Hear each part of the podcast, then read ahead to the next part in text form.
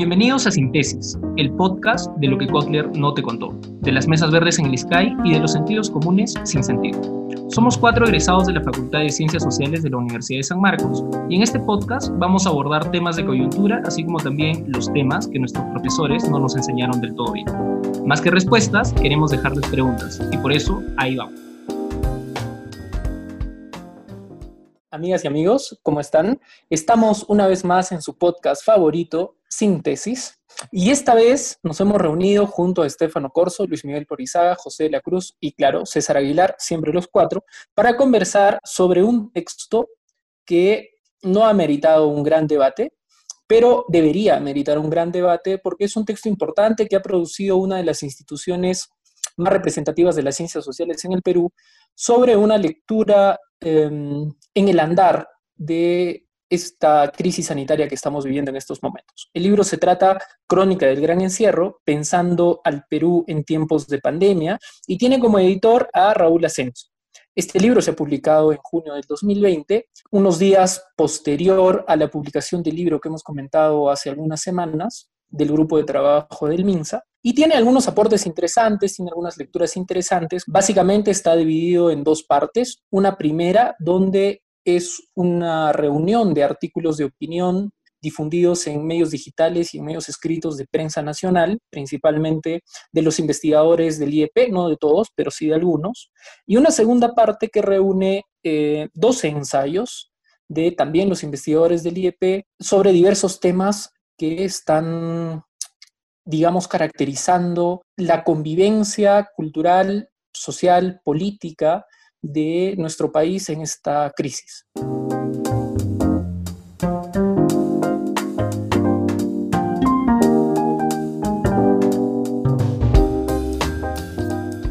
Yo quiero iniciar dándole el, pase a Estefano, porque es el más animoso en conversar sobre este tema, y nos cuente un poco qué le ha parecido el texto y sobre todo unas apreciaciones generales sobre quiénes lo han producido, ¿no? Porque es lo primero que hay que hacer para analizar un texto. ¿Quiénes han producido este texto? Bueno, gracias, César. Eh, a ver, para que, para que, bueno, las personas quizás que estén escuchando el, podcast ahorita y que no sepan, el IEP es la institución de ciencias sociales más importante en términos de trayectoria e historia en el país. Muchos de los eh, intelectuales de ciencias sociales y profesores más destacados, más reconocidos, han sido formados en el espacio del IEP, ¿no? Como investigadores, como autores y luego también como mentores a una serie de generaciones de, bueno, científicos sociales, entre los cuales no nos incluimos nosotros, porque entre el IEP y la Universidad Nacional Mayor de San Marcos ha, habido un divorcio, del cual seguramente nos ocuparemos en algún momento en este, en este podcast. Pero bueno, eso no viene al caso ahora. Lo que sí creo que es importante mencionar es que eh, como, como comunidad de ciencias sociales supongo que estábamos esperando una respuesta por parte de la institución de ciencias sociales por excelencia en el país, ¿no? Y esta fue la respuesta, ¿no? Entonces lo que vamos a intentar hacer ahora es medirlo en función de otro tipo de respuestas que hemos visto, ¿no? Yo ubicaría este texto como un esfuerzo similar al que se suscitó cuando se publicó este libro un poco clandestino de Sopa de Wuhan, ¿no? que era básicamente una recopilación de artículos de intelectuales de izquierda sobre la pandemia. ¿no? Y la respuesta a ese texto, que es el de Pandemonium, que básicamente reúne la posición de un montón de intelectuales de derecha, ¿no? entre comillas, eh, sobre sus, eh, su entendimiento, ¿no? su interpretación del contexto de la pandemia. Y en el caso del Perú, claro, uno hubiera esperado quizás algo que pueda y en el caso del IEP, ¿no? Algo que pueda encompasar, no sé, eh, pensamiento un poco más orgánico en cuanto a eh, cómo podemos interpretar este proceso desde las ciencias sociales. Una cosa que a mí la verdad me sorprendió mucho, eh, y no para bien, digamos, es que, y, eso sí, ¿no? eso, el, el, texto en su propia introducción, seguramente algunos de ustedes van a hablar de eso, pero tampoco es muy ambicioso en sus pretensiones, pero la mitad del texto, la mitad inicial del texto es una recopilación de artículos de diarios, que eh, es un poquito decepcionante viniendo de una institución que, digamos, eh, se ocupa principalmente de investigar, ¿no? Y de un poco hacer una especie de traducción de los procesos más complejos de la sociedad peruana para, bueno, para que puedan ser difundidos en espacios académicos, pero también puedan ser transformados en conocimiento eh, de, uso público, ¿no? De entonces, en ese sentido sí creo que a mí me, decepciona un poquito el texto por esa parte, ¿no? Y la otra parte que son los ensayos inéditos, que creo que, o sea, son efectivamente ensayos, ¿no? Porque son eh, ideas, son apuntes, son casi como apuestas teóricas por, eh, digamos, ciertas respuestas o interpretaciones. Es un poquito más ambiciosa, de hecho, pero creo que, eh, digamos, si hacemos la comparación de este texto con textos de la historia del IEP en respuestas a diversas coyunturas que han existido, pues este texto cae bastante corto, ¿no? Y eso es algo que se tiene que mencionar. Creo que, creo que eso muestra bien lo que José decía of the record, que el IEP ha caído mucho en la producción académica y en la reflexión de lo que está pasando en el país, ¿no? Este, José de la Cruz es, además de ser el, ayacuchano de oro dentro del grupo, es uno de los más acérrimos críticos del IEP. Cuéntanos un poquito qué te ha parecido el libro y sobre todo cuéntanos eh, qué ha pasado con el IEP, porque claro, creo que acá todos coincidimos con Estefano al decir que el libro no ha cumplido las expectativas que teníamos de, él, ¿no? Gracias por, por, la, por, la, por el cherry este de, de ponerme en la, en la otra orilla frente al IEP, ¿no? gracias por darme la chamba. Claro, yo que ya había llevado 17 veces mi CV y esperaba que en la 18 me llamen, ya, ya, me la bajaste, veces. Pero bueno, hay un asunto bien interesante en el giro del IEP, que este texto termina siendo muestra, ¿no? Si es que nosotros entendimos a las ciencias sociales peruanas en la década del 60, que es como que su época de apogeo o su época germinal y de consolidación también, el énfasis en muchos de esos estudios, si bien es cierto, eran estructurales, eh, había una apuesta por una mirada cualitativa también. Pero este trabajo o esta reunión de artículos lo que nos muestran más bien es una mirada muy cuantitativa y excesivamente estructural.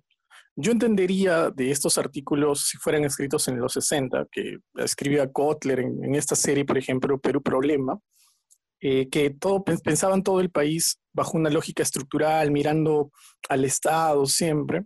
Yo entendía que eh, ellos escriben así porque es el, temperamento teórico de la época. Pero en la actualidad, las ciencias sociales han cobrado fuerza porque podían complementar la investigación de eh, profesiones como la de los economistas o incluso este, de gente que está más dedicada al aparato burocrático, esa información era complementada con la investigación cualitativa. Y eso es lo que se siente eh, ausente en ese trabajo. Por ejemplo, todos los trabajos parten de, de recopilar datos y siempre mirar el Perú y solamente el último ensayo, que es de Víctor Beach, enuncia la idea del imaginario, que es una idea bien interesante para pensar todo lo que ellos están criticando.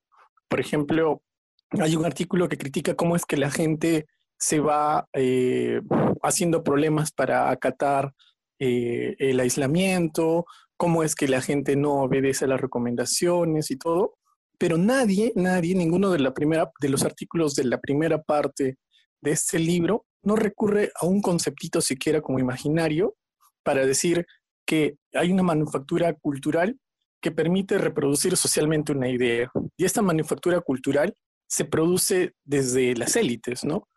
Y ellos no están pensando ni siquiera quién produce esto, ni a partir de qué, ni en qué contexto se está creando. Lo único que están haciendo es reproducir la lógica estructural de que probablemente sean las personas que están adscritas al mundo informal o son personas que son víctimas de su pobreza, ¿no? Y esto justamente me parece algo muy criticable en personas que eh, investigan bastante, se nota que están bastante informadas sobre el diagnóstico de país a nivel de cifras, pero a nivel teórico eh, deja bastante, bastantes vacíos y preguntas por qué no conecta con el lado cualitativo. Yo creo que ese es mi, mi principal eh, desacuerdo con ese eh, libro. Sí, yo creo que tiene razón. Como decíamos también en algunos capítulos anteriores, las ciencias sociales en nuestro país por lo menos no tiene una comunidad académica sólida, sino tiene núcleos académicos que están distanciados en una estructura jerárquica y creo que este libro es expresión de eso, ¿no? Pero yo sé que Luis Miguel, por lo que he estado diciendo también off the record, es uno de los defensores del libro, porque ha dicho, el libro ha dicho en la introducción lo que iba a hacer y han cumplido lo que iban a hacer, ¿no? Este, y creo que está contento con las cosas que vamos a comentar en el libro. Pero dale, Luismi, ¿qué te ha parecido el libro? ¿Cuáles son tus primeras impresiones? Bueno, bueno, ¿cómo están? Hola a todos y todas. Eh, bueno, pues, pues mira, justo como, como comentaba César, sí, a mí me parece que analizando específicamente, analizando el libro específicamente como objeto, ¿no? O sea, como producto en sí, eh, es, es, es, es, digamos, me parece que está, es correcto de que en un inicio, en la misma presentación, Raúl Asensio, que es el, el editor, ¿no? haya establecido, digamos, como que las reglas de juego eh, de antemano, ¿no? O sea, diciendo, miren, este, este es un documento que recoge las perplejidades, ¿no? Dentro de toda esta situación extraordinaria que estamos viviendo, una pandemia mundial. Entonces, eh, el libro recoge estas perplejidades y también ensaya algunas propuestas, ¿no? De, algunas, algunas posibles salidas. Ahora, eh, yo creo de que de que el mismo nombre es, es, llama mucho, ¿no? También para, el, o sea, creo que el mismo nombre del, documento, del libro, ya nos muestra un poco qué va a ser esto, porque dice crónica del gran encierro. Entonces yo, yo lo vi así, ¿no? Como que, ¿qué es una crónica? Bueno, son como relatos breves y cortos respecto a un cierto fenómeno, ¿no? Entonces aquí lo que nos vamos a dar cuenta es que hay diferentes científicos sociales, politólogos, economistas, sociólogos, historiadores que lo que hacen es, desde sus propios enfoques eh, y desde sus propias miradas académicas, ¿no? E intentar primero, en la primera parte del libro, como bien se mencionaba, es, eh, como, un, como un libro de diario, ¿no? De qué es lo que está ocurriendo en el día a día, incluso está por fechas, ¿no? Porque se entiende que todos estos autores han publicado estos artículos primero en revistas o en diarios. Entonces, lo que ha hecho en esa primera parte la publicación, el libro, es recopilarlas y ordenarlas este, cronológicamente, ¿no? Entonces es interesante en ese sentido porque uno ahí va viendo qué es lo que opinan estos científicos sociales prácticamente sobre la marcha de las medidas que va tomando el gobierno respecto a diferentes problemas que se estaban teniendo. Por ejemplo, eh, cuando recién se toman la, medida de cuarentena el 16 de marzo, eh, es, es, curioso porque los análisis para cercanos a esas fechas van en la, misma, en la misma tónica, en el sentido de que todos dicen que está muy bien que el gobierno haya implementado la cuarentena eh, rígida con tanta rapidez y, que está bien que se hayan implementado también eh, ayudas económicas, ¿no? Pero claro, ahí uno, uno, cuando lee los artículos, ahora viéndolo en retrospectiva, pues están muy desfasados, ¿no? Porque incluso dicen que es muy correcto las medidas que está tomando el gobierno, pero claro, el análisis en ese momento no va más allá. ¿No? Porque después lo que hemos visto es de que no solamente cuestión de implementar programas, sino más bien garantizar de que, la, de que estos programas se ejecuten con eficiencia, ¿no? Con eficacia, que hay una buena gestión. Entonces, uno ahí se, uno se da cuenta de, los, de estos primeros artículos que componen esta primera parte que definitivamente todos se quedan muy cortos. Claro, pero, pero no, hay que adelantarnos, no hay que adelantarnos a esta primera parte. Estábamos hablando un poquito de qué le ha parecido el libro, que es Sí, sí, sí. La entrada Y otra, y otra cosa, y otra cosa, a mí me parece que se adelantaron, ¿sabes? Se adelantaron porque, porque, como también se dice en la presentación, los textos están recopilados hasta finales de mayo, ¿no? O sea, hasta el primero de junio, que es el último. Claro, claro, pero digamos, estos, estos, estos textos se encargan de analizar lo que era eh, la cuarentena, el estado de emergencia, desde la segunda quincena de marzo, todo abril y todo mayo, o sea, dos meses y medio nada más. Entonces, uno ahí se da cuenta que todavía había mucho, mucho pan por rebanar, ¿no? En lo, lo que pasó luego, y, y todavía lo que sigue pasando. Entonces, yo principalmente, yo hubiera preferido de que este libro se hubiera publicado por lo menos luego de que hubiera terminado todo el periodo de cuarentena, que fueron más de 100 días, ¿no? Porque ahí al menos hubiera hecho un buen balance de lo que fue la cuarentena y qué les esperaba de ahí en adelante para la etapa post-cuarentena pero como la estructura del libro o como los artículos son recopilados solamente hasta fines de mayo, entonces hay un proceso ahí que se queda trunco y a mí me da la sensación que justamente ese es uno de los problemas, ¿no? este, es un análisis que se queda incompleto, porque bueno, porque el proceso todavía no culminaba, ¿no? Yo eh, personalmente hubiera preferido de que el libro hubiera salido al menos publicado luego de que los más de 100 días de cuarentena hubieran concluido. Hubiera al menos, hubiera, hubiera habido una mejor, una mejor visión de, un proceso ya acabado al menos, ¿no? Entonces, creo que, eso es lo que hubiéramos esperado todos de una institución como el IEP, ¿no? O sea, además, yo entiendo que si es que ustedes, los que nos están escuchando, han leído el texto, lo van a leer, en la introducción se alerta mucho sobre lo que se espera del texto, ¿no? Así que no es, no es, no es algo que, no esté dicho, pero está bien, papi. te, corte el guion, pero tenía que decir algo. Pues. Hay una cosa que, que es también en cierta forma sintomático, que es el título que le dan a este libro, ¿no? Crónica del Gran Encierro. Esta especie de espectacularización del nombre es como que han entrado esta lógica de las editoriales de que tienes que vender mucho humo para que tu producto sea bien recibido. Y si bien es cierto, el texto eh, ha sido de distribución gratuita porque es de acceso para, tiene formato digital, eh, yo no entiendo por qué este afán de ponerle gran encierro, ¿no? Como que de una cuota dramática, porque ellos también hicieron una convocatoria, un concurso de ensayos en la que decían ensayos sobre la gran pandemia. Y yo ponía ahí en mis comentarios ya como que eh, en desacuerdo diciendo que me parecía eh, de bastante fuera de lugar eh, adjetivar a este, a este tipo de, episodio. Como, muy farandulesco, dice, ya demasiado. Sí, definitivamente. Como medio película de Hollywood, suena, así, así como que. Claro, yo, entiendo esto que, que, tú puedas entrar a esta lógica de, de, la espectacularización, si es que eres peluchín o si es que eres finalmente un programa de espectáculos, ¿no? pero me parece en cierta forma eh, innecesario adjetivar a un proceso que tú quieres eh, analizar medianamente con cierta rigurosidad académica, ¿no? Y la rigurosidad no quiere decir de que hay que ser aburrido, sino que la creatividad tiene que ir por el lado del análisis, de acercarse de repente a los actores, etcétera, ¿no? Pero no ponerle un título así de rimbombante eh, y para que finalmente termines haciendo un análisis tipo resumen ejecutivo de informe de proyecto, eh, proyecto de política pública, ¿no? Qué fuerte, mano, qué fuerte, no, qué fuerte. No, no, pero no, solamente para acotar lo que decía, lo que decía José, en realidad sí se explica el por qué se le pone crónica del gran encierro. Es por un, un término que utiliza un historiador que se llama José Ragas, ¿no?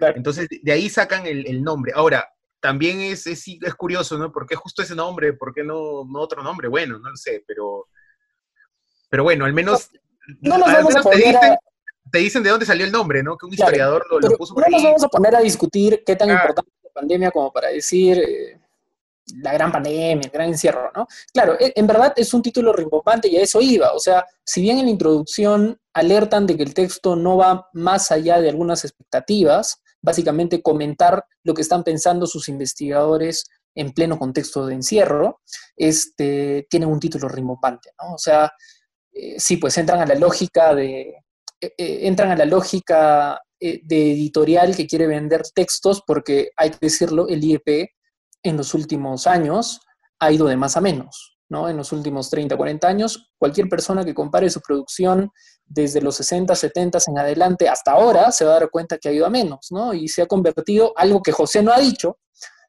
pero lo piensa, en una consultora del Estado y de organismos internacionales más que en una institución que piensa el país. Pero bueno, en, en el eco De, de, Arellano Marketing, César. O sea, o sea a mí sí, me, parece me parece bacán, me parece bacán.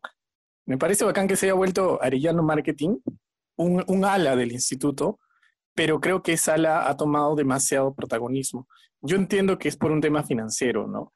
Pero yo creo también que eso debería hacer reinventar a las ciencias sociales que ellos están promoviendo, ¿no? Porque finalmente dura, papi.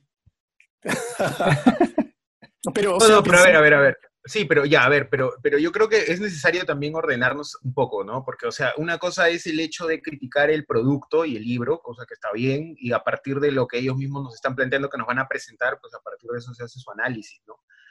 Pero ya yo creo que eh, eh, el entrar al análisis de cómo, eh, porque si no le cambiamos de nombre a este episodio y le ponemos este auge y caída del Instituto de Estudios Peruanos, ¿no? Una vaina así, pero ese, creo que ese, eso, es para, eso es para otro episodio, digo, ¿no? Y ahí podemos, si quiere, invitamos a alguien del IEP que nos explique, le decimos, oiga, este, ¿qué ha estado pasando con el IEP últimamente? ¿No? La calle está dura, ¿por qué sacan ahora documentos de este tipo? ¿Por qué no publican? No, no van a aceptar. no, pero Yo, a propósito, a propósito de lo que dice Luis, que bueno, puede ser, en parte, en parte estoy de acuerdo con él, pero en parte también como que no, no tanto, porque, o sea, este producto se enmarca dentro de la producción editorial del IEP y creo que se tiene que ver así, ¿no? O sea, no, no es que la crónica del gran encierro existe en el mundo de las ideas, ¿no?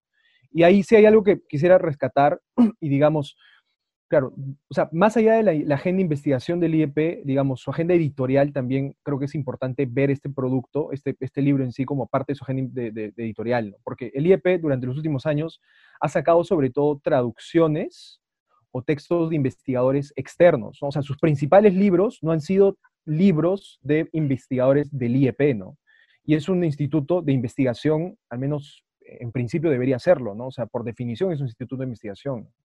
Entonces, eso sí también es, incluso dentro, dentro de, las, de los ensayos al final, yo no sé cuál es la, digamos, ahorita exactamente no sé cuáles son los, eh, los vínculos de algunos de los autores con el IEP, ¿no? Tengo entendido que son, digamos, ex investigadores, pero ya no sé si lo siguen siendo, ¿no? Y otro, otro tema que sí me llamaba mucho la atención era o sea, para hacer un libro de este tipo, claro, el editor, en este caso Raúl Asensio, ha tenido que prepararlo, ¿no? O, ha sido una decisión por parte de la institución, ¿no? Pero, o sea, no podían tipo hacer en un Zoom, oye, no sé, hay que juntarnos y tenemos que conversar sobre esto y ver cómo sacamos un comunicado o algo, porque en realidad ha sido como, oye, causa, ¿sabes qué? Vamos a publicar tus columnas, tus columnas, tus columnas y ya está, ¿no? Y de ahí, pucha, no, pero si publicamos solo columnas, mucho roche, pues. Ya manden sus apuntes también, ¿no? De lo que estén sacando y lo, y lo publicamos. O sea, y hace un poco eso, ¿no? Y, o sea, eso sí es preocupante, porque por lo general publicar, digamos, un compilado de columnas es lo que hace cualquier autor, digamos, en los últimos días de su producción intelectual, ¿no? Como que, ¿sabes que ya, no, ya no tengo ideas, ¿no? Ya, publique mis columnas, ¿no? Porque ya, pues, estoy ahí. Entonces, a mí sí me preocupa eso, ¿no? Porque digo, digamos, Tanaka no tiene nada orgánico que ofrecer con respecto a la pandemia, más allá de sus columnas de, de la República que me parecen bacán y todo, o no sé, pues eh, Aragón o Trivelli. Entonces eso sí creo que, pucha, es, eh, o sea, puede ser sintomático de algo más, ¿no? Pero ahí lo dejo, ahí sí. lo dejo. Sí, sí, es verdad. O sea, sí, para los que nos están escuchando, podríamos hablar del IEP un montón y contar algunas anécdotas de cómo es que está terminando el IEP, pero ese no es el objetivo de este podcast. Como dice Estefano, sí, pues deja mucho que pensar el libro, más aún porque, por ejemplo, Ideario, que es esta, esta revista que es nuestro primer auspiciador en nuestra historia, ha publicado un libro recientemente de Encerrados pero no callados, que es un compilatorio de los artículos de sus columnistas. Pero eso se puede esperar, claro, como decía Estefano, de alguien que ya se está muriendo, o de algún medio de comunicación, pues bueno, que quiere hacer propaganda y ha reunido los artículos de sus columnistas, ¿no? Pero no de un instituto tan importante como el IEP. Bueno, en fin, dicho esto, creo que tenemos que entrar de lleno, porque ya hemos pasado más de los 20 minutos hablando en términos generales del libro, tenemos que entrar de lleno a hablar del texto y de lo que se dice y no se dice. El texto, como hemos dicho, se divide en dos partes. Una primera, que es básicamente una reunión de artículos eh, de opinión que sus investigadores han publicado en periódicos nacionales y en algunos medios digitales de difusión nacional también, y una segunda parte donde ya son ensayos inéditos, pero son ensayos cortos sobre lo que están pensando sus investigadores en algunos temas eh, que creen importantes. ¿no? Así que veamos el primer, la primera gran parte, ¿no? porque creo que esto amerita una conversación. Son, como ya hemos dicho, una reunión de artículos de opinión. Eh, y yo sé que José de la Cruz ahí es el que más reniega con el IEP, pero sobre todo con esta parte, ¿no? Porque es el más disconforme con esta parte, pero sobre todo porque nos estaba contando off the record eh, que algunas de las cosas que se decían eran, además de un poco superficiales, muy complacientes, no solo con los grupos de poder, sino con lo que se estaba haciendo en ese momento en, en cuanto a política pública y que no estaba tan bien planteado. Así que justifica, justifica lo que decías, José, y por favor cuéntanos qué cosa es lo que decías. Muchas gracias, César, por seguir azotándome con la vara del desprecio del IEP. Pero en realidad, el, argumento que, apoya mi, mi, crítica hacia el IEP, que es una crítica institucional, eso es muy importante, ¿no? Porque es una crítica hacia esa producción, no hacia las personas, porque yo no las conozco. Eh, mis críticas se orientan hacia los argumentos que despliegan algunos de sus investigadores, que denotan una falta de comunicación interdisciplinaria. Por ejemplo, eh, Roxana Barrantes y Carolina Trivelli hablan mucho sobre el aspecto de la inclusión financiera. Y en, dos artículos eh, publicados en periódicos, ellas abogan y defienden la inclusión financiera y dicen, no, oye, eh, debe, tiene que haber más ATM en, en, Perú, tienen que haber más POS, el comercio tiene que ser electrónico porque esto nos hubiera salvado del problema del contagio, el contagio. Claro, pero hay un artículo que parece que, porque quiero citar una partecita de Carolina Trivelli, y ojo con el inglés que le mete. ¿ah? Dice, hemos pasado, de, hemos pasado de considerar recomendable avanzar en inclusión financiera, nice to have, pone entre paréntesis, a un estudio en el que la universalización es imprescindible y urgente, must have. Y cierro la, la, la cita, ¿no? Entonces yo a veces digo, o sea, de verdad, ¿qué onda con el rollito del inglés, la frasecita? Porque nosotros podríamos estar incluidos en la dinámica del comercio electrónico, pero una persona que está, por ejemplo, yo monitoreo eh, constantemente por qué la gente en Ayacucho no utiliza eh, las plataformas virtuales de los bancos para hacer gestión tipo transacciones financieras, ¿ya? Y la gente te dice así, porque tengo miedo de que me roben el dinero. Entonces, no se trata de que yo tenga mi tarjetita débito o mi tarjeta electromagnética para hacer gestión, que es lo que Trivelli eh, más o menos defiende, ¿no? Pero te olvidas de que la gente no confía en tu sistema. Entonces, yo puedo tener en la plaza, en el Parque Sucre, en Ayacucho, puedo tener 18 ATM, pero la gente no los va a usar porque va a tener miedo de que le roben la plata o que te clonen la tarjeta. O qué es lo que le pasó al mismo Estado cuando estaba distribuyendo los bonos que un grupo de hackers le, vació la, eh, le robó la base de datos y empezó a cobrar los bonos de muchas personas. Entonces, si es que este asunto no es visto por esta investigadora, es porque está hablando desde la burbuja disciplinaria a la que ella pertenece. Y esto no me parece este, grave, ¿no? Pero creo que sí deja de lado la ventana de posibilidad que tienes en un instituto en el que tienes personas de distintas profesiones y que te pueden comunicar sobre esto. Porque hay un artículo de, de, Laura Amaya, por ejemplo, cuando el virus no es el único enemigo, en la que ella habla de que el golpe que reciben la mayor cantidad de personas está vinculado a su pertenencia a la informalidad y a la justamente a que ellos no tienen acceso a las redes que Barrantes está exigiendo que se tengan, ¿no? Entonces, yo diría, si es que estas dos autoras entraran en diálogo, probablemente sus artículos serían mucho más potentes. Eh, yo no quiero especular, pero creo que coincido con Estefano en esto de que eh, no ha habido una coordinación, de repente una reunión por Zoom en la que todos han expuesto las ideas que tenían en sus artículos. Y yo, yo no entiendo esto también porque esto me recuerda a un libro de Joseph Fontana en el que hablaba la metodología que proponía, entre comillas, Marx eh, sobre el materialismo histórico, y en la que Marx, en una carta, porque Marx tiene una etapa de periodista también, le exigían que Marx se pronuncie sobre la guerra en España. Y Marx eh, decía de que él, como buen investigador, era cauteloso y no se adelantaba a definir o a vaticinar el fin de un proceso, sino esperar a que el proceso termine para poder dar algún tipo de lectura o algún tipo de interpretación. Entonces yo no entiendo por qué ellos han tenido esta, este, esta desesperación o este apremio por querer dar una explicación de un proceso que tranquilamente podían haber seguido circulando ellos como eh, sus discusiones en mesas verdes o artículos mucho más ligeros, pero ponerte así de arranque, decir yo voy a ser el primero en hablar de el gran encierro, es como que eh, eh, en una necesidad creada de repente por ellos, no sé si por el peso institucional, pero creo que también innecesario, ¿no? Y por ahí es que eh, el artículo, bueno, los artículos no dialogan. Por eso te decía, en mi intervención anterior decía, ¿cómo es que no agarras la idea de imaginarios? Es que te preocupa que hay gente que está metiendo ideas en la cabeza del resto de las personas. ¿Cómo es que no aparece la dimensión religiosa en un país que tiene una tradición religiosa muy fuerte? Casi ningún artículo lo menciona ni por asomo, no considera la variable religiosa.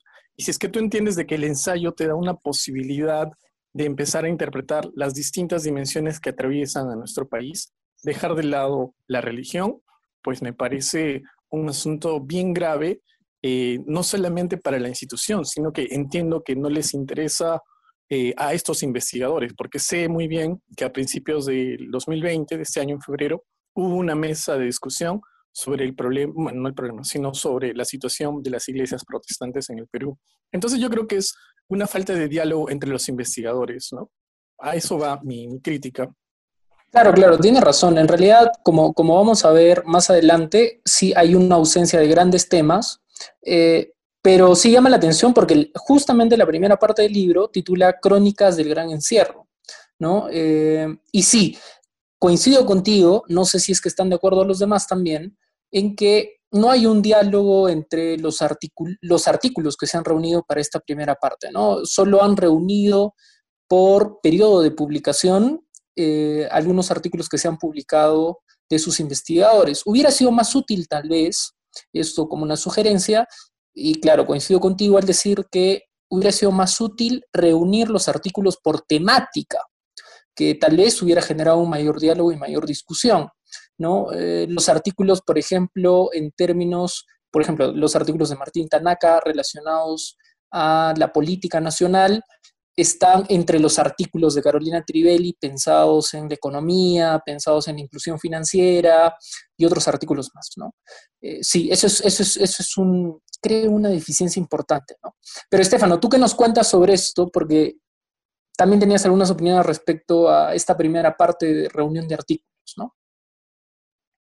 No, yo, yo iba en realidad, quería hacer un poco eco de lo que decía José, ¿no? Ahí, ah, y digamos, quizás mi visión va a ser un poquito más, eh, más, ah, más general, ¿no? En, el sentido de que, o, más externa, o quizás no tan enfocada en los artículos, ¿no? Pero a lo que me refiero con eso es que, claro, hay una ausencia de temas que también es preocupante porque son digamos, los principales temas de preocupación de la ciudadanía, ¿no? O los principales temas ah, en términos de, identidad de, la ciudadanía o, de, bueno, del Perú, ¿no? Como, como temas de etos al menos, que simplemente no se mencionan porque, claro, el IEP nunca ha desarrollado una temática o nunca ha impulsado a tener investigadores en esas líneas. ¿no? Bueno, quizá va a ser muy oportunista lo que yo diga, ¿no? pero por ejemplo, el IEP nunca ha impulsado una línea de investigación en criminología, ¿no? O en temas relacionados a criminología. Estás pidiendo eh, chamba, dices. Estoy pidiendo chamba. Vamos a abrir, vamos a abrir ahí, si se animan, podemos abrir. Yo me meto así como, como Hernán Chaparro se metió para hacer eh, encuestas. Yo me meto también para hacer análisis de, crimen. Pero es que es muy cierto. Pero es que es muy cierto. O sea, digamos, eso también creo que evidencia un cierto distanciamiento que es preocupante, ¿no? O sea, desde las agendas de investigación que tenemos a eh, los problemas que en realidad existen, ¿no? Porque, por ejemplo, vamos a hablar seguramente ya de algunos artículos eh, en, específico en el siguiente segmento, o no sé si ahora, pero claro, César estaba comentando el artículo sobre la nueva ruralidad, ¿no? Que en realidad es como un artículo de introducción de sociología urbana, ¿no? Claro, pero, eso está en la segunda parte. claro, pero eso está en la segunda parte, que es, ya son Una, una, suerte de ensayos, ¿no? Claro, pero bueno, digamos, allí también el tema, el, tema, el tema de la migración en realidad tampoco está muy presente en el, en el texto, más allá de solamente ese, y creo que hay una columna también que lo menciona, eh, que pues son temas que eran los temas por excelencia de las ciencias sociales y que creo que ya lo hemos mencionado en un episodio anterior, en el tema de la nueva convivencia del informe, y que simplemente pues están, o sea, brillan por su ausencia ahora, ¿no? Claro. Eh, entonces, eso también creo que es algo que, que debería motivar a que, pucha, hay algunas líneas de investigación que se tienen que, que crear en todo caso, ¿no? Sí, eso es evidente. Voy a dejar mi correo, voy a dejar mi correo al final. sí, lo que dice Estefano es, es, es, es real, ¿no? Eh, pero igual, Luis Miguel, que es el que está más a la defensa del texto, creo que nos va a decir mucho más sobre esto, pero no sé qué les parece a ustedes, yo dejo una pregunta suelta, ¿no? Porque esta primera parte de reunión de artículos publicados en periódicos, en medios digitales, a mí me pareció, por lo menos, muy complaciente con eh, los errores y aciertos eh, o las equivocaciones, como se quiera llamar, que se tenían desde el gobierno con las políticas públicas.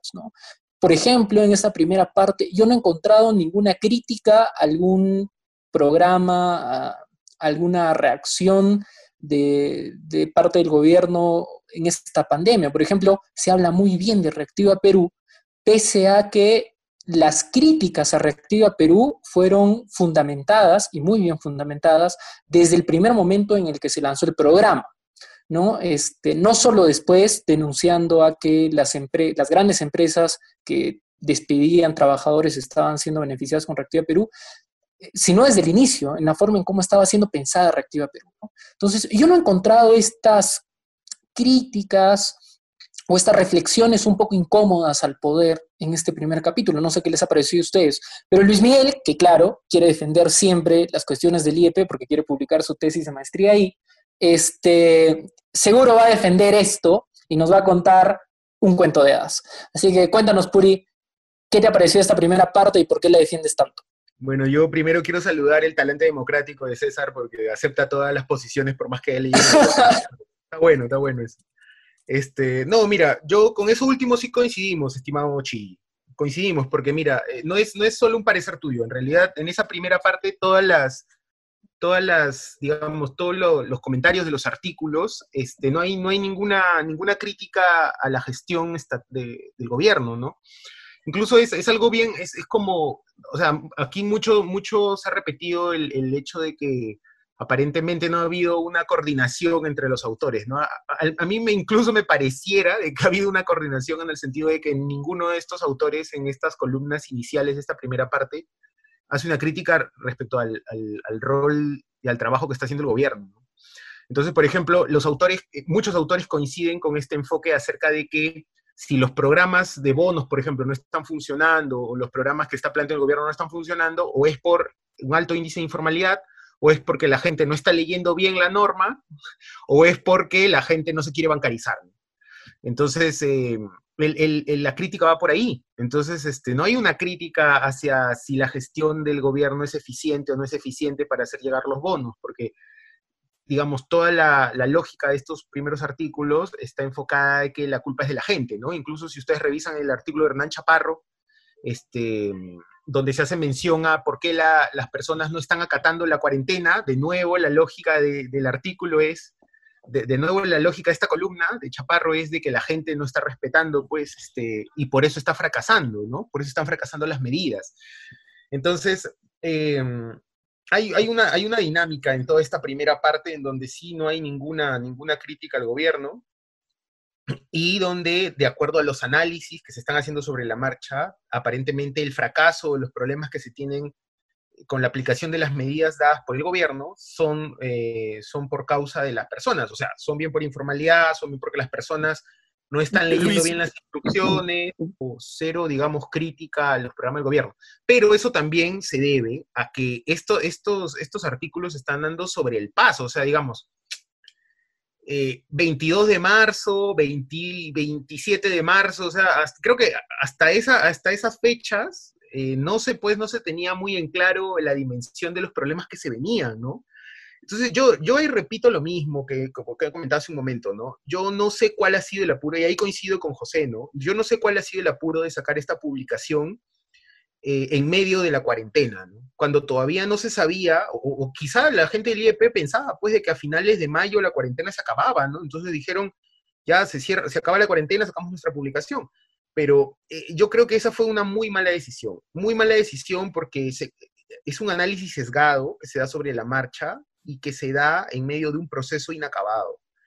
Y, y definitivamente, si de por sí a todas, muchas de las críticas que ustedes mencionan coincido, ¿no?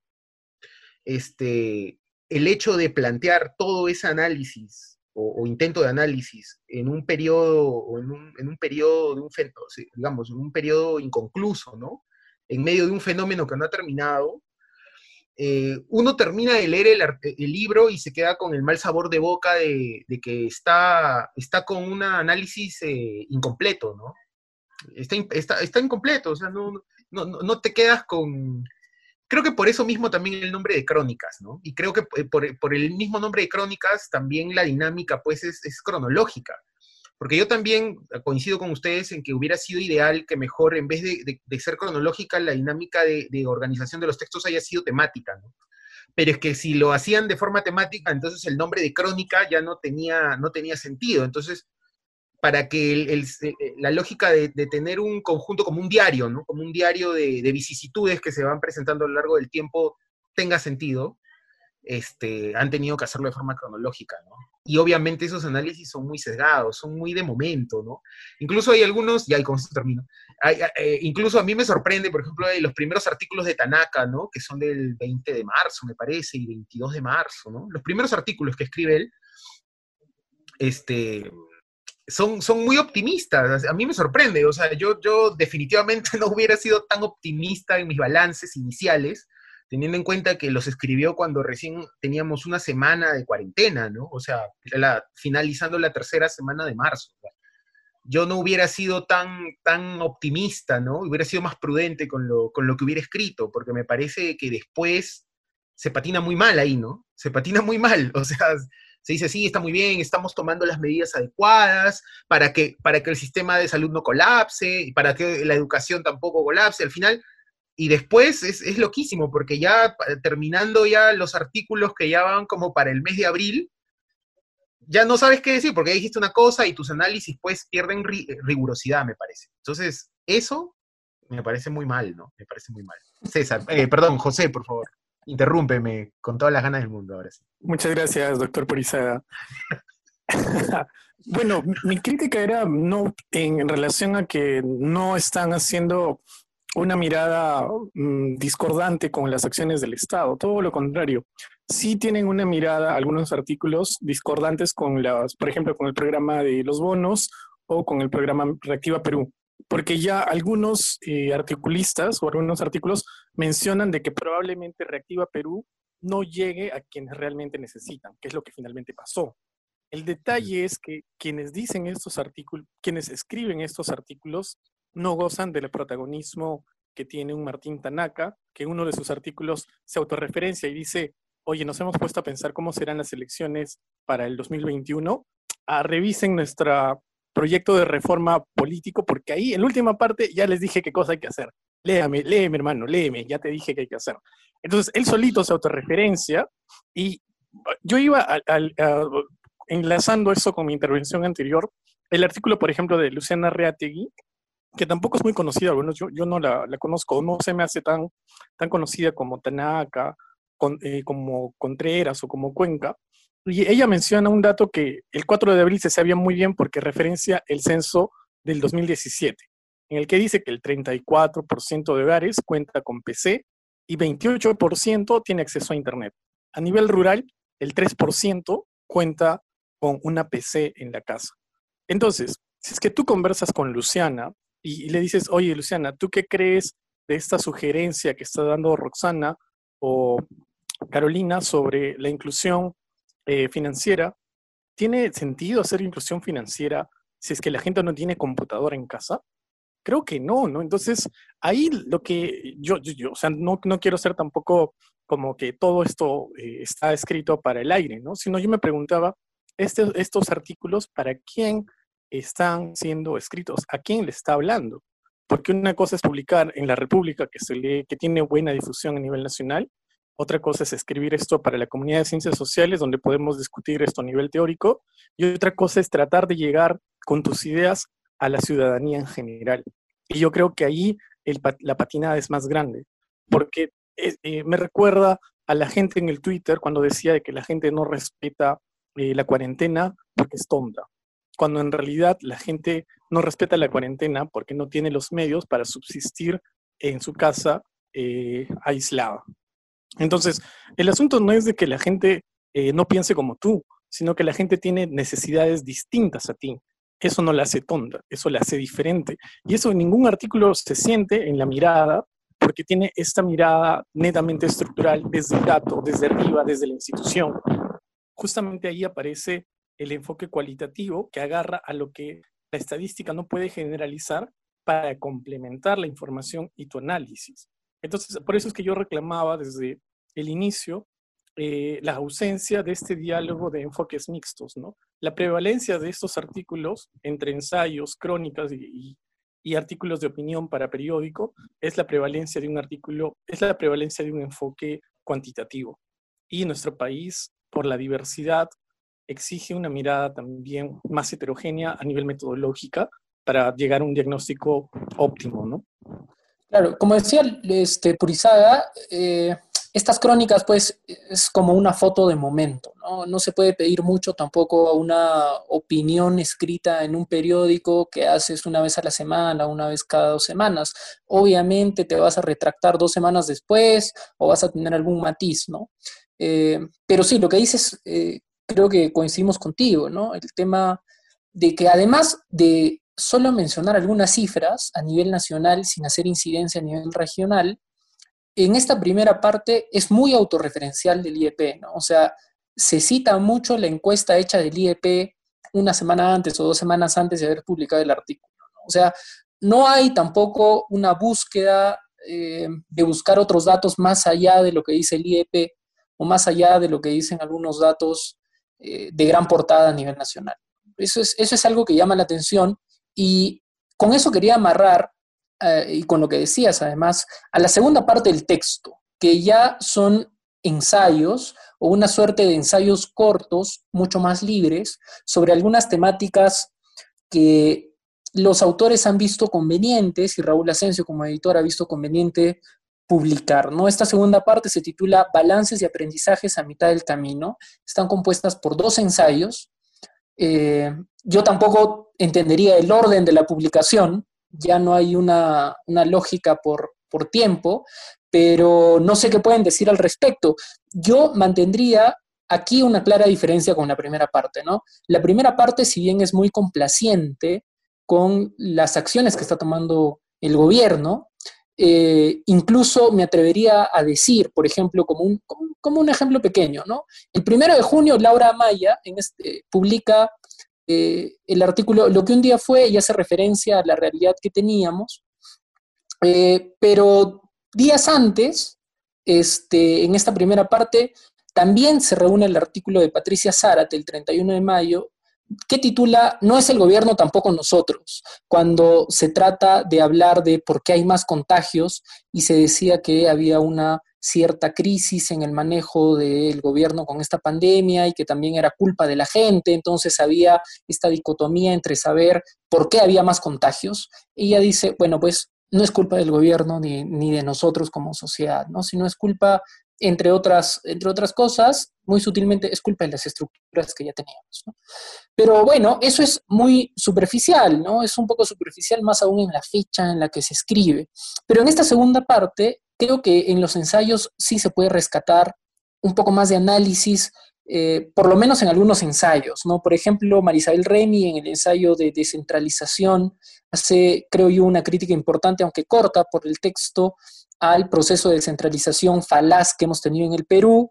Eh, y así en algunos otros artículos. En la educación, por ejemplo, en el ensayo de educación se intenta plantear una nueva forma de educación que priorice la educación pública por sobre la privada, por ejemplo, que es, me parece un ensayo interesante. Y además se llega al final al ensayo de Víctor Vich, que ya es un ensayo más de compañero militante, ¿no? Es decir, hay que salir del neoliberalismo. Entonces, ¿qué opinan de esta segunda parte que marca una diferencia muy, muy, muy tajante con esta primera parte. Tal vez Estefano tiene algo que decirnos porque él es el más entusiasta y que ha estado vendiendo su tema de investigación, pero no ha estado mencionado en esta segunda parte, pero tal vez podemos meter algo por ahí. Va a decir que faltaba un enfoque criminológico, eso decir. no, o sea, yo, yo creo que de todas maneras son, son dos textos completamente distintos. ¿no? Los criterios quizás eh, por los cuales se incluyeron los primeros es por por simplemente fortalecer ¿no? y, llenar los vacíos que ya hemos ido mencionando a lo largo del episodio. ¿no? definitivamente son textos mucho más redondos, son textos mucho más completos, ¿no? Son textos que también apelan mucho más a la teoría social, a conceptos eh, de ciencias sociales, ¿no? Los ensayos, ¿no? Los ensayos, la, parte, la segunda parte, ¿no? Ahora, aún así, muchos de los ensayos no dejan de ser, o sea, exactamente eso, ensayos. Y en ese sentido tampoco es que me sienta, digamos, estafado ni nada mucho, ni nada menos, ¿no? O sea, eh, yo sé que la, en, la, en, la, introducción el, el, editor es muy claro en, mencionar ¿no? que estos son como ensayos de posibles interpretaciones, respuestas, soluciones eh, que se están dando al contexto de la pandemia y sus diversas expresiones. Y de hecho, así como César ha rescatado algunos, eh, por ejemplo, hay uno que me parece que es importantísimo, a pesar de que es un análisis bastante, ¿cómo podría decirlo? Como de, primera entrada sobre el tema, el tema de la, o dos en todo caso, el tema de Rodrigo Gil, de los medios digitales y el tema de las noticias falsas, creo que es un tema importantísimo, creo que es un tema que en realidad desde las ciencias sociales no se ha dicho mucho, pero hay mucho por decir. Eh, y ojalá, espero que al menos el IEP, a pesar de que no, no, le, no debería corresponder en todo caso, pero haga seguimiento de estos temas, ¿no? Así como en realidad le competiría más a, medios periodísticos hacerlo, pero creo que desde las ciencias sociales podemos hacer interpretaciones sobre por qué, digamos, eh, el Perú es eh, el segundo país de la región con mayor riesgo de, infodemia, ¿no? O sea, con mayor y eso es algo que, se ha hecho evidente a lo largo de la pandemia, ¿no? Y el otro tema también, el de Jorge Morel, que también me pareció bueno, eh, aparte del de, de Ramón Pajuelo, que bueno, lo mencionamos porque es una visión un poco más crítica, es un análisis un poco más integral ¿no? de todo el manejo de la, de la, de la epidemia. Pero el de Jorge Morel sobre la administración de información creo que también es importantísimo. O sea, es un tema más bien que ahorita justamente con, con, con el, el, tema de cómo es que el MINSA está administrando los datos, cómo es que está liberando los datos, es, es algo que verdaderamente se tiene que, que, discutir, no solo de la academia, sino desde distintos sectores de la sociedad, porque finalmente también es un tema podría ser hasta ético si quieres, ¿no? Si quieres llevarlo a ese ámbito de discusión, eh, entonces creo que sí, o sea, definitivamente es una, es una, es una parte del texto que es mucho más, ah, más rica en contenido, ¿no? A pesar de que también hay, eh, hay partes un poco no tan redondas, ¿no? Por ejemplo, el texto que mencionaba anteriormente de María Luisa Borneo y Alberto Castro sobre la ruralidad transformada, la nueva ruralidad, es como un curso introductorio de sociología rural. Con eso no quiero decir que, claro, o sea, evidentemente no todos los peruanos son sociólogos rurales ni tendrían por qué serlo, ¿no? Pero el texto tiene como una aspiración a decir, o sea, a, digamos, a hacer un texto para recomendaciones de política pública, al menos yo lo vi de esa manera, ¿no? Entonces es como, Estado, por si acaso, la migración y la ruralidad no son unidimensionales, ¿no? Son multidimensionales. Y eso es algo como muy, o sea, a mí me parecería que el, las ciencias sociales, y ese no es un tema que yo domine para nada, ¿no? las nuevas ruralidades o, la sociología rural en sí, ¿no? Pero me parece que, o sea, desde las ciencias sociales estamos mucho más capacitados para decir cosas eh, mucho más eh, complejas que eso, ¿no? Solamente con el tema de, las, de, las, ah, de, la migración de retorno que ha habido, ¿no? Claro. Y proponer categorías además. Claro, claro. Yo creo que esta, esta segunda parte nos invita además a preguntarnos en qué están pensando las ciencias sociales y desde qué categorías las están pensando. ¿no? Eh, el IEP es un buen ejemplo para, plantearnos esta pregunta. Lo que, por ejemplo, el artículo que, que, mencionabas, Estefano, este de la nueva ruralidad, y, e intentar explicar desde ahí eh, la migración de retorno, por ejemplo, teóricamente a mí me parece que estamos atrasados en ese sentido y justamente, como decíamos en capítulos anteriores y también lo mencionabas tú, eh, es por eso de que las ciencias sociales otra vez ha dejado pasar este tema por sus narices y la ha dejado en el olvido, ¿no? Esperemos de que no pase, claro. no, pase esto este, y que el científicos sociales nos empecemos a preocupar por, por esto que ha pasado, ¿no? ¿Por qué? Porque la nueva ruralidad es un concepto desde la sociología que además ya tiene varias décadas, eh, que ha llegado al Perú y bueno, pues en América Latina también tiene algunos años ya, pero la antropología ha estado trabajando estos temas desde, desde hace muchos, muchos años. Entonces, eh, creo que esta suerte teórica de la nueva ruralidad falta ser debatida, falta ser criticada como para llegar a un consenso y ver la forma en cómo es mejor abordar este tema de la movilidad social. Pero igual, por ejemplo, También hay otros temas, eh, el tema de los subregistros, que también es importante, hablar de la del sinceramiento de la información que tenemos en el Perú y los problemas institucionales que tenemos es importante. Eh, pero también hay otros ensayos, que tal vez con estos podríamos terminar.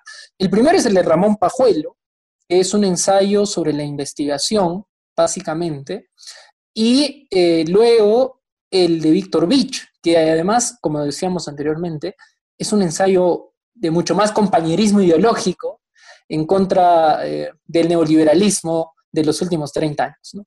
Así que eh, Luis Miguel, que es el, más adepto en estos términos, tal vez puedes darnos una mirada, sobre todo, empecemos de Ramón. Ramón es un intelectual ya cuajado, eh, importante, además que ha estado pensando la necesidad de investigar y la falta de investigación que hace en este contexto, ¿no? seguramente coincides con él, pero les falta agregar algunas cosas, ¿no? ¿Tú qué piensas?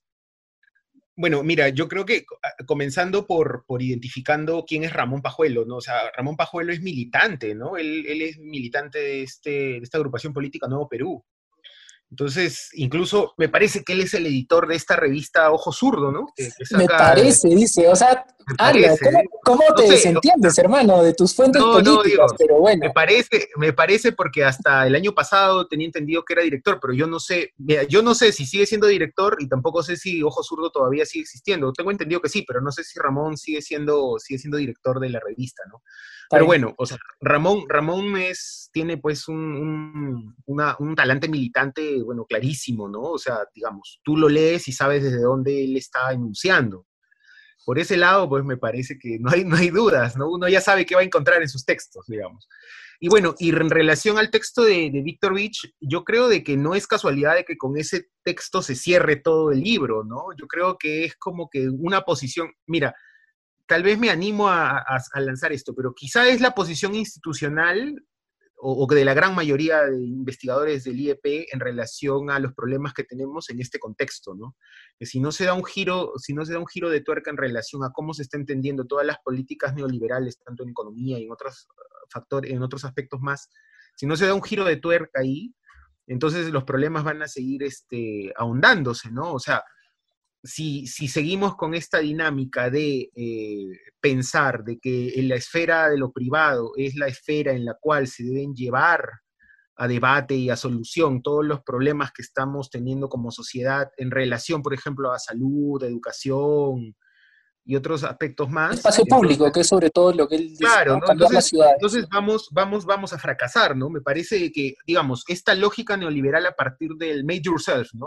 hazlo tú mismo, que, parte pues de una visión individualista, ¿no? De, particular, ¿no? De, que la persona sola puede llevar a cabo, solucionar sus problemas, digamos, sin la intervención del Estado.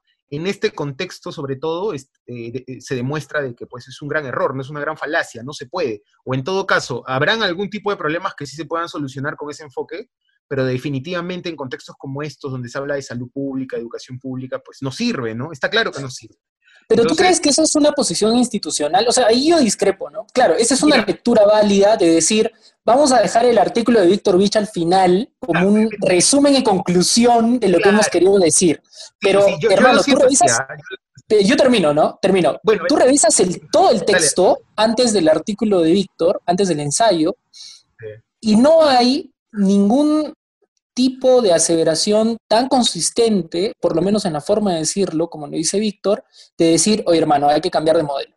Hasta Martín Tanaka, que yo sé que tú eres un tanaquita negado, pero bueno, mira, hasta Martín Tanaka no habla en esos términos tan consistentes. Él dice, hablemos del nuevo pacto social, o sea, es una forma mucho más coloquial, ¿no? O sea, no se dice lo que dice Víctor Bicho. No, pero mira, ahí, ahí respecto a, eso, a ese aspecto que tú mencionas, precisar también algo puntual, ¿no? O sea, veamos quién también, este, de dónde, quién enuncia, ¿no? O sea, Tanaka, no, pues no, se puede esperar el mismo análisis político de Tanaka que de un Ramón Pajuelo, por ejemplo, ¿no? Porque, claro, ambos vienen de espacios completamente diferentes. Como habíamos dicho, Pajuelo, pues, es un militante, pues, confeso, ¿no? En el caso de Tanaka no, entonces Tanaka Tanaka es un militante de la democracia, hermano. no, no, pero digamos, Tanaka, Tanaka tiene este enfoque acerca de la academia, pero como que muy, muy, eh, digamos, eh, no, no inclinada hacia, hacia, hacia... Hacia la política, ¿no? claro, hacia enfoques políticos, digamos, ¿no? O sea, él, cree mucho en este concepto de la, de la cientificidad, pero digamos aséptica, neutral, ¿no? Entonces, desde la torre de Babel que mira y opina. No lo vas, claro, no lo vas a ver pues defendiendo posiciones que defendería, algún partido de izquierda o de derecha. O sea, digamos, él, él, siempre se ha cuidado mucho y si uno revisa todos sus artículos de hace mucho tiempo atrás, siempre se va a dar cuenta de eso, ¿no? Que él cuida mucho las posiciones que plantea en sus, en sus propuestas, o sea, en sus artículos, sus, sus análisis, eso está claro, ¿no? Entonces, de Tanaka no vamos a esperar eso, definitivamente, bueno, eso es lo que hay, eso es lo que él ha expresado, que es desde ahí donde él escribe, donde él enuncia, y eso es, es, es lo, que, es, lo que, digamos, se tiene, ¿no? De Pajuelo es, es otro enfoque, obviamente. Ahora, en relación a lo que decías, eh, eh, yo, yo sí creo de que no es gratuito, bueno, esa es la forma en la que yo lo veo, ¿no? No es gratuito que el artículo de Beach haya sido dejado para el final, ¿no? Es como una especie de cierre de todos los análisis anteriores. Ahora, también es cierto de que todos los artículos anteriores de esta segunda parte, como tú bien dices, no todos son homogéneos en el sentido de que guardan, digamos, como que un hilo, un hilo transversal, ¿no? A partir del cual el análisis fluye. Pero eso también es algo que en la presentación del libro se establece claramente, ¿no? Raúl Asensio en la presentación dice, miren, eh, definitivamente ahí ustedes mismos se van a dar cuenta, los lectores, obviamente se está dirigiendo a los lectores, dice, ustedes mismos se van a dar cuenta de que en algunas posiciones son muy disímiles y que los balances al final, las, las interpretaciones de los problemas también son muy distintas, ¿no? Pero él dice, pero justamente es esta pues la riqueza de la academia, ¿no? Es lo que él menciona. Entonces, al margen de eso, está claro de que estos análisis o ensayos de la segunda parte son muy diferentes e, incluso atribuyen al origen de los problemas a causas completamente diferentes también, ¿no? Y eso también depende de dónde vengan los académicos. O sea, para los economistas, por ejemplo, como Trivelli, el problema es un tema de bancarización, de que cada uno, cada ciudadano tenga su cuenta bancaria, que esté relacionada a su documento de identidad, ¿no? Y eso eso sería, para, de acuerdo a su análisis, una, una forma de paliar mucho los problemas que tenemos ahora. Por otro lado, por el lado de los politólogos no va por ese lado, va más bien por el lado de reforzar, reforzar este, tener un Estado, instituciones, ¿no? Eh, qué tanta capacidad de agencia tiene el gobierno, ¿no? Desde la parte gubernamental, entonces ya eso es un, un enfoque más a lo Tanaka, ¿no? Y como vemos también hay otros que tienen un enfoque como que, bueno, el, capitalismo neoliberal es el problema y lo que se tiene que hacer es trárselo abajo. ¿no? Entonces ahí está Pajuelo, ahí está Víctor Beach. Bueno, pero, bueno, pero Pajuelo tampoco llega a ese nivel, ¿no? Yo creo que, no llega, no llega, a ese nivel, sí es cierto. yo, creo que, yo creo que en términos políticos, eh, este capítulo de ensayos marca un punto aparte antes del artículo de Víctor, ¿no?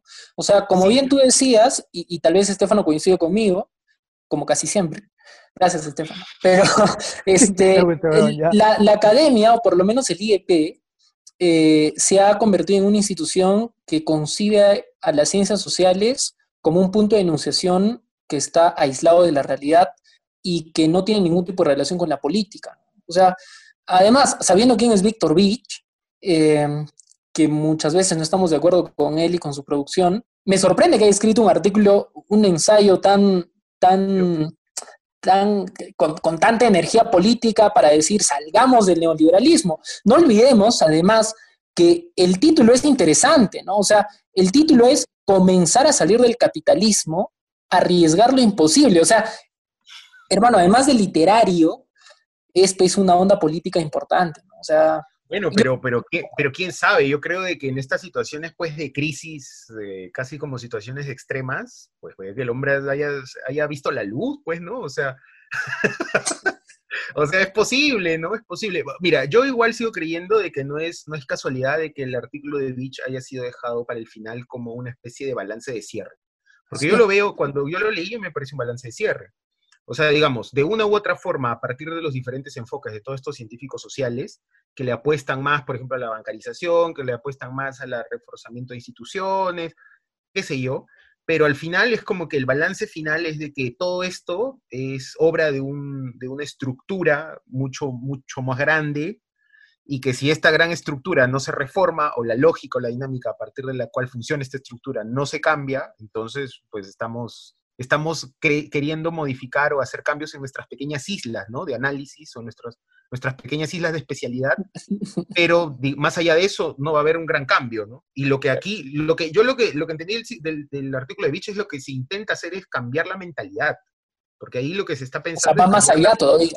Claro, exactamente. ¿no? No, es, no pasa solamente por un tema de políticas públicas para Beach. Eso, eso está claro y me parece, por eso cierra, me parece que, que hace bien encerrar todo el, el, libro, porque no va más allá de un, va más allá de, perdón, va más allá de un tema de políticas públicas, ¿no? De implementar más cuentas de banco o de, de, de, entender la, de por qué la gente no tiene refrigeradoras, en fin, ¿no? O sea, va más allá. Y, y apuesta por una, una transformación más grande, ¿no? Por eso a mí me pareció que era un buen artículo de cierre, digamos.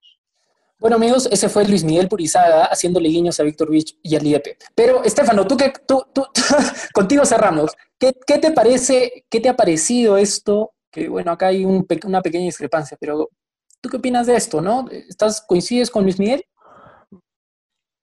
Mm, sí, o sea, en realidad es, es uh, o sea, el, el, artículo de Vich no es gratuito, ¿no? Yo diría que tampoco el de Pajuelo, ¿no? O sea, yo creo que claro. le dan el peso político que uno esperaría también, porque es imposible no tomar una posición política con respecto a todo lo que ha implicado la pandemia, ¿no? O sea, empezando por eso, ¿no? Uh -huh. El IEP es un instituto que a lo largo de su historia reciente se ha ido apolitizando y eso también creo que es importante decirlo, ¿no?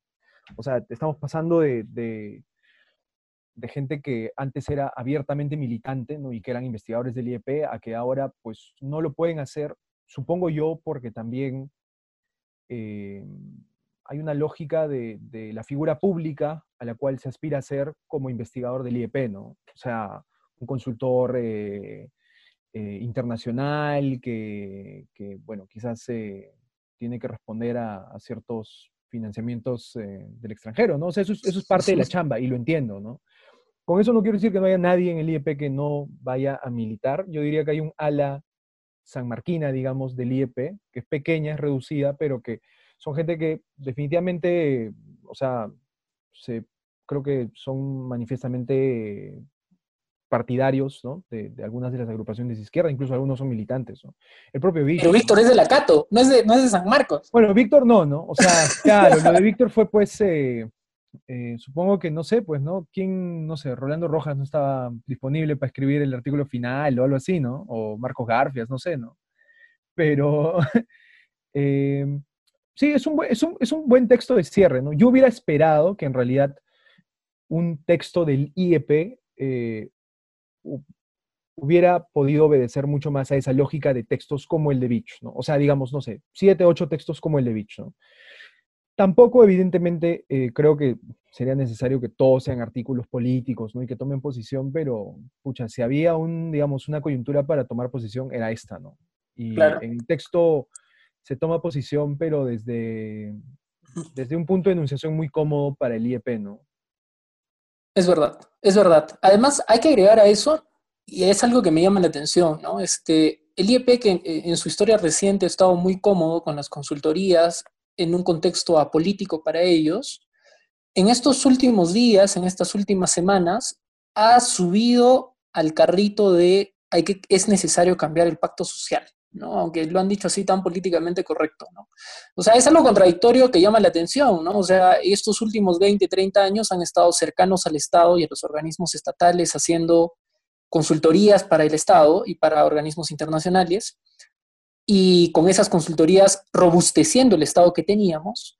Y ahora último, en este contexto, salen a decir si es necesario hacer un cambio de pacto social. ¿no? O sea, ahí deja mucho que pensar, deja mucho que pensar, y sí coincido contigo al decir que sí, pues Víctor se mandó además de un ensayo con un final poético, este, un final mucho más político, que sí vale la pena rescatar y que no sé si todo el IEP coincide, pero en fin, si así extrañar este tipo de opiniones. Yo creo que no hay nada más que agregar. Esto ha sido todo por hoy, amigos. Hemos discutido este texto importante, que también va a ser un texto para la historia desde las ciencias sociales, sobre todo porque se ha producido desde tal vez la institución más importante de las ciencias sociales del Perú, aunque esté de espaldas al resto de las ciencias sociales del país, pero en fin, eh, estamos discutiendo este texto, lo hemos discutido, esperamos sus opiniones, escríbanos al correo y a nuestras redes sociales, que estamos para eso, y esperemos que este libro se debata cada vez más en estos espacios, no solo reducidos, sino también en la opinión pública. Los esperamos en el próximo capítulo. Un abrazo. Chao.